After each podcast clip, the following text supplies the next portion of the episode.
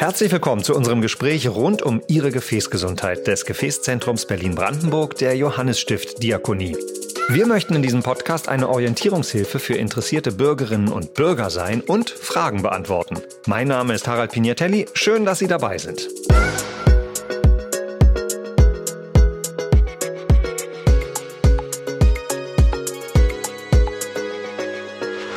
Heute freue ich mich ganz besonders, dass Jens Ole Graf bei uns ist. Er ist Oberarzt an der Klinik für Innere Medizin und Angiologie am Evangelischen Krankenhaus Hubertus, Facharzt für Innere Medizin und Angiologie. Geschafft. Wunderbar. Aber da sind wir. Herzlich willkommen. Schön, dass Sie da sind. Ja, ebenfalls. Guten Tag und vielen Dank, dass ich hier heute sprechen darf. Ich freue mich drauf. Gibt viele Fragen um ein ganz besonderes Thema heute. Manche Menschen kennen das schon. Es geht um so ein gewisses Taubheitsgefühl in den Armen, in Beinen, in den Händen, um Schmerzen, die teilweise auch anfallsartig auftreten, um eine weißrote Verfärbung zum Beispiel auch äh, der Haut. Es dreht sich also um das Renault-Phänomen. Was genau ist das? Ja, das Renault-Phänomen ist eine Erkrankung, die im 19. Jahrhundert erstmalig beschrieben wurde und wie man schon sich das denkt, von dem Herrn Renault, mhm. der das 1962 äh, erstmalig wissenschaftlich veröffentlicht hat. Und er beschrieb ein Phänomen, äh, wo ein anfallsartiges Verfärben der Haut beobachtet wurde, und zwar zunächst eine Weißfärbung, gefolgt von einer Blaufärbung und dann ähm, von einer Rotfärbung. Und es bot sich an, äh, als Franzose, äh, dass er das Ganze dann unter dem Stichwort Tricolore-Phänomen zusammengefasst hat, äh, entsprechend den Farben der französischen Fahne. Das Renault-Phänomen ist gar nicht so selten. Äh, man sagt, dass fünf bis zehn Prozent der Menschen in Nordamerika, Europa, ähm, also auf der Nordhalbkugel dieses Phänomen kennen.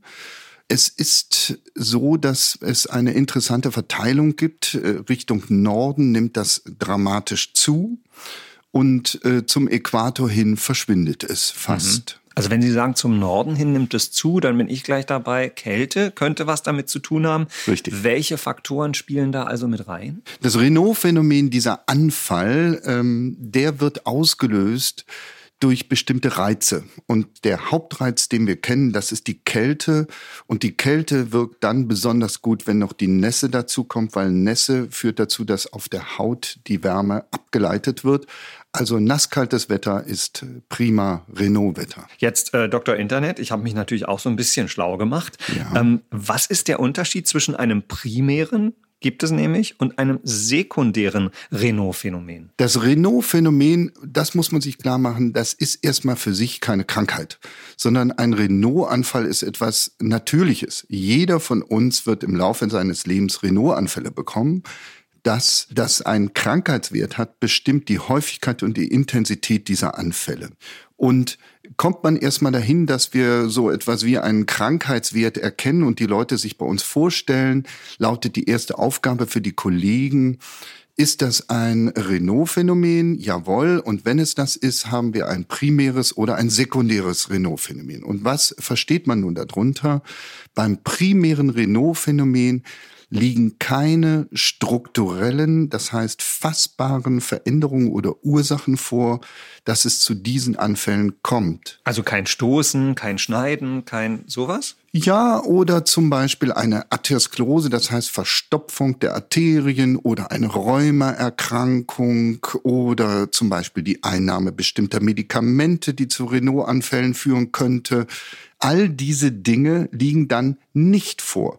Das heißt, der Mensch ist eigentlich richtiggehend gesund. Er leidet nur unter der Überreaktion seiner Gefäße, die dann zu gehäuften Renault-Anfällen führen. Diesen Leuten können wir erstmal ins Gesicht lächeln und sagen, sie sind kerngesund, sie werden lange leben.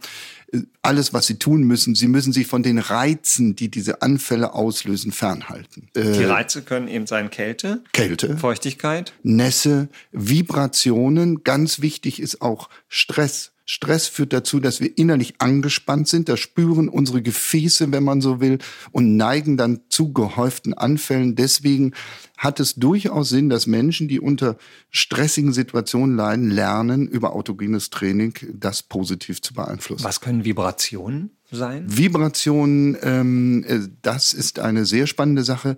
Man hat festgestellt, dass äh, bestimmte Berufe mit vibrierenden Maschinen ähm, dazu geführt haben, dass diese Arbeiter gehäuft Renault-Anfälle entwickelt haben. Das wurde sogar als Berufserkrankung anerkannt und man hat äh, die Maschinen verändert. Das heißt, ganz andere Vibrationsfrequenzen sind heute in diesen Maschinen verarbeitet, sodass es dazu eigentlich nicht mehr kommen sollte. Mhm. Das heißt also auch überlegen, wie sieht mein Arbeitsplatz aus? Absolut, ja. Sportliche Tätigkeiten können die auch mit hineinspielen? Ja, ähm, es ist so, dass Sport grundsätzlich immer richtig ist und gesundes Leben natürlich auch. Aber nicht jeder Sport ist für jede Erkrankung das Richtige. Und beim Renault-Anfall ist es dazu, dass alles, was dazu führt, dass unser Blut, ich sage es mal in Anführungszeichen, eindickt, ist nicht unmittelbar fördernd für äh, dieses Phänomen. Das bedeutet, mache ich exzessiven Sport, ich sage nur Hochgebirgswanderungen, Langstreckenläufe und powere mich so richtig aus, verliere viel Flüssigkeit, dann kann es durchaus sein, dass ich ein Renault-Anfall oder das Phänomen provoziere. Richtig gut für Patienten mit einem äh, Renault-Phänomen sind Handübungen, wo ich die Muskulatur der Hände stärke. Also das heißt eher so kleinere Dinge für meine Hände tue. Igelbälle zum Beispiel? Zum Beispiel die Kneten. Igelbälle. Dann gibt es hier solche Kraftspanner, die kann man da auf und zu machen. Das sind förderliche Dinge und alles in Maßen, nicht exzessiv. Habe ich Sie richtig verstanden? Primäres Renault-Syndrom, der Mensch ist kerngesund, kann damit leben. So Wann wird's gefährlich? Gefährlich im Sinne für den Patienten und seine Lebenszeit ist äh, eigentlich nur die Grunderkrankung, die so einem Renault-Phänomen äh, zugrunde liegen kann. Und das ist die wichtige Aufgabe der Ärzte, die sich dann damit beschäftigen, herauszufinden, haben wir zum Beispiel eine Rheumaerkrankung, die im Hintergrund schwebt, vielleicht noch nicht richtig erkannt ist. Manchmal wissen wir, dass das Renault-Phänomen Jahre einer Rheumaerkrankung vorausgehen kann dann bestimmte Medikamente oder auch absichtlich eingenommene Drogen können solche Renault-Anfälle auslösen. Wir haben Bluterkrankungen, die zu einer Verdickung des Blutes führen, wenn bestimmte äh, Blutbestandteile gehäuft auftreten, die Verstopfungen verursachen und natürlich das große Feld, wenn die Arterien erkranken, Vaskulitis, Arteriosklerose etc. Ich höre daraus, dass der Patient, der zu Ihnen kommt mit Symptomen, die er vielleicht nicht einordnen kann, dann aber auch äh, sehr offen und ehrlich sein muss im Gespräch mit Ihnen. Ja, das gilt immer, wenn man beim Arzt ist und man darf es ja auch sein, weil das äh, Arzt-Patienten-Verhältnis ist ein besonderes.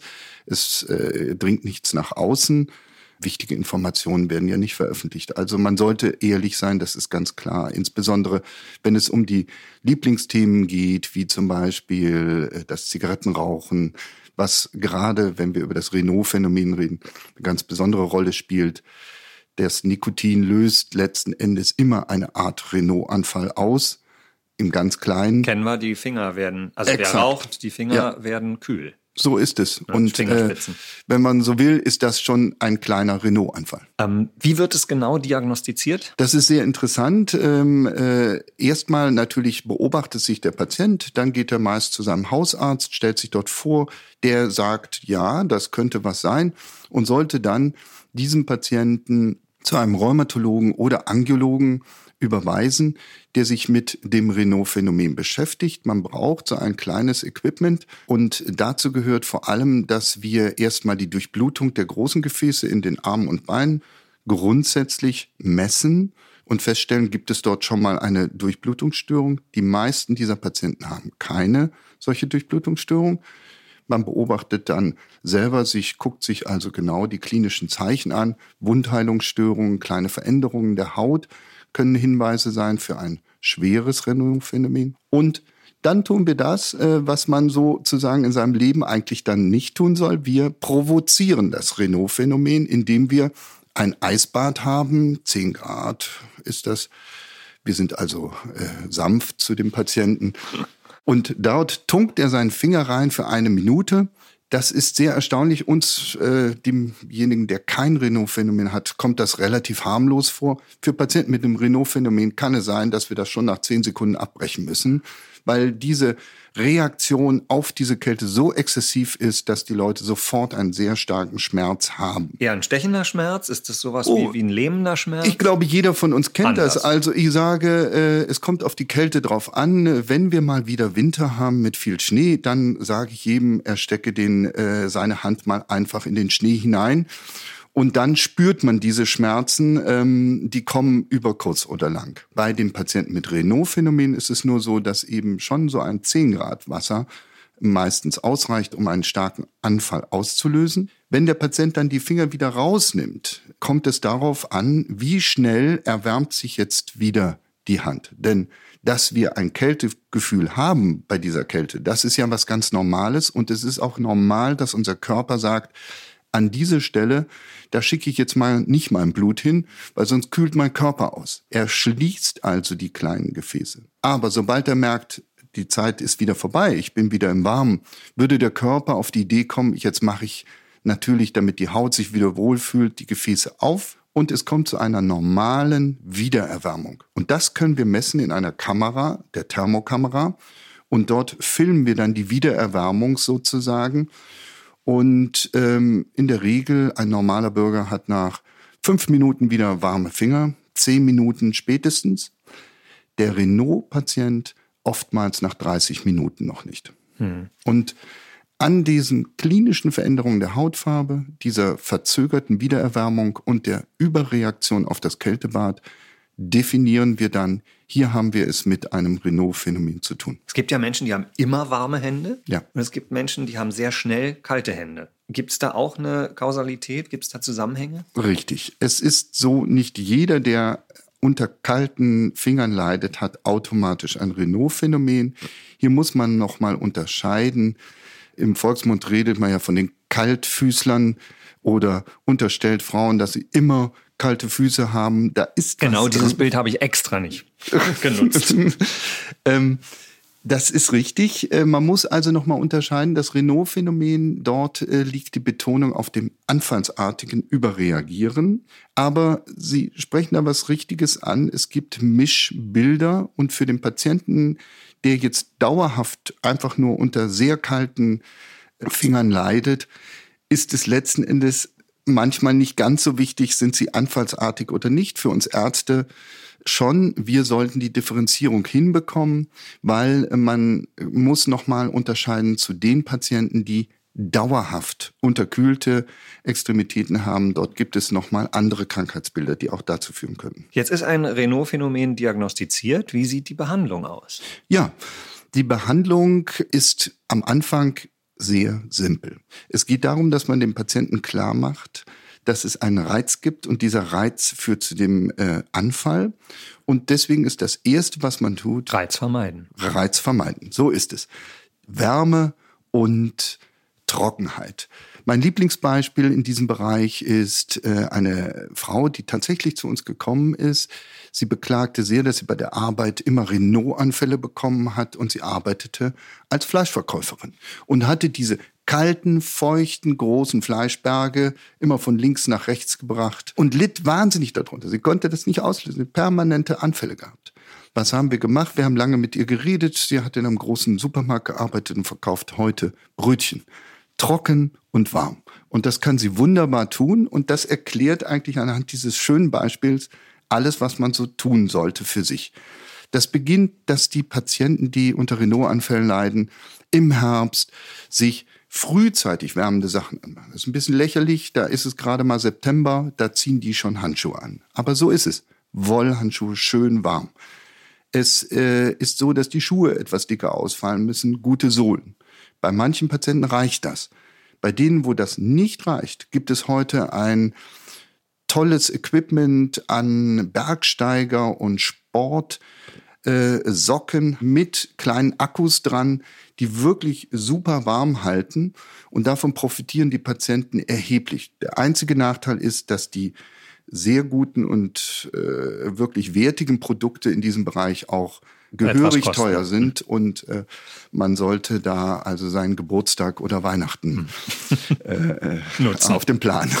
Ähm, höre ich daraus, dass medikamentös nicht behandelt werden muss? Doch, das äh, kommt aber erstmal danach. Ganz wichtig ist eben, dass man guckt, wie helfen mir diese Maßnahmen, die ich genannt habe. Und da kann manchmal es auch hilfreich sein, dass man so ein Tagebuch führt und die Häufigkeit dieser Anfälle sich aufzeichnet, damit man auch die Erfolge der eingeleiteten Maßnahmen nachweisen kann.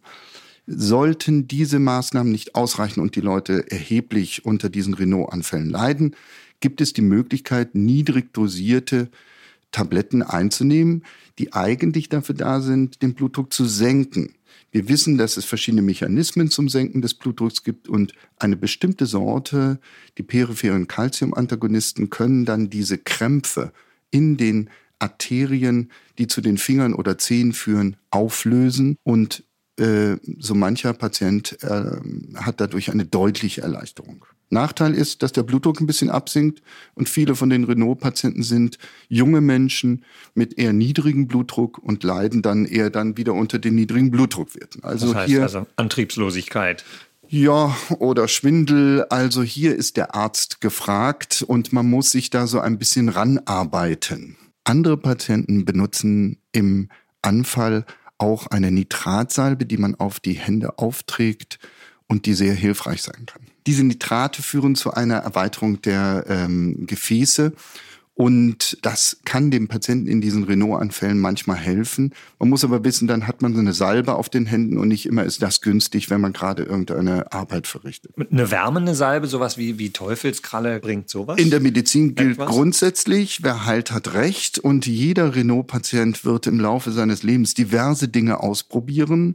Und ähm, ich bin immer begeistert, wenn Patienten zu mir kommen und haben dann so einen kleinen Geheimtipp auf Lager, höre mir das immer gerne an und manche von denen habe ich schon weiter. Eine ausgepresste Zitrone am Morgen mit warmem Wasser getrunken soll den Blutdruck senken. Ja, da sage ich nur, wem es schmeckt, gerne. ähm, Sie haben gerade auch von Heilung gesprochen. Welche Aussichten gibt es denn bei der Behandlung eines äh, Renault-Phänomens auf Heilung? Ja, also die Leute mit dem primären Renault-Phänomen haben ja, wie gesagt, gar keine schwerwiegende Grunderkrankung. Hier reicht Beobachtung und das Meiden der Reize. Und die meisten Patienten finden ihren Weg in der Begleitung äh, und wir untersuchen sie von Zeit zu Zeit und gucken, ob sich eine Zweiterkrankung, die das begründet, dieses Renault-Phänomen entwickelt. Die anderen Patienten, die schon eine Grunderkrankung haben, Dort ist natürlich der Weg gezeichnet, dass man diese Grunderkrankung behandelt. Das Rheuma beim Rheumatologen oder bestimmte Medikamente ändert. Und je nachdem, was man für die Patienten und für diese Grunderkrankung dann tun kann, danach richtet sich äh, der Verlauf der Erkrankung. Dann bedanke ich mich an dieser Stelle für die vielen Informationen, die wir rund ums Renault-Phänomen jetzt von Ihnen bekommen konnten. Vielen Dank, Jens Ole Graf. Gerne. Wenn Sie noch weitere Fragen haben, erreichen Sie das Gefäßzentrum Berlin-Brandenburg im Evangelischen Krankenhaus Hubertus unter 030 81 008 223. Weitere Informationen und Kontaktmöglichkeiten finden Sie in den Show Notes.